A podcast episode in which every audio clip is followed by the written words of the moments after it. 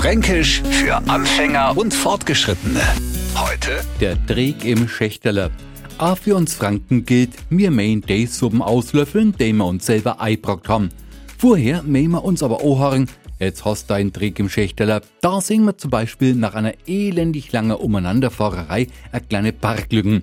Mahnt da Kuminei? Bestimmt. Wenn wir jetzt wieder von unserem Beifahrer gewarnt, na, der ist doch viel zu klar. Wir probieren's trotzdem und hutzen, oh, no kommt's.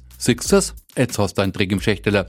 Der für Neufranken schlecht übersetzte Dreck in der Schachtel ist nicht der Müll verstaut in einer Schachtel, sondern eine Schwierigkeit, in die wir uns selber gebracht haben.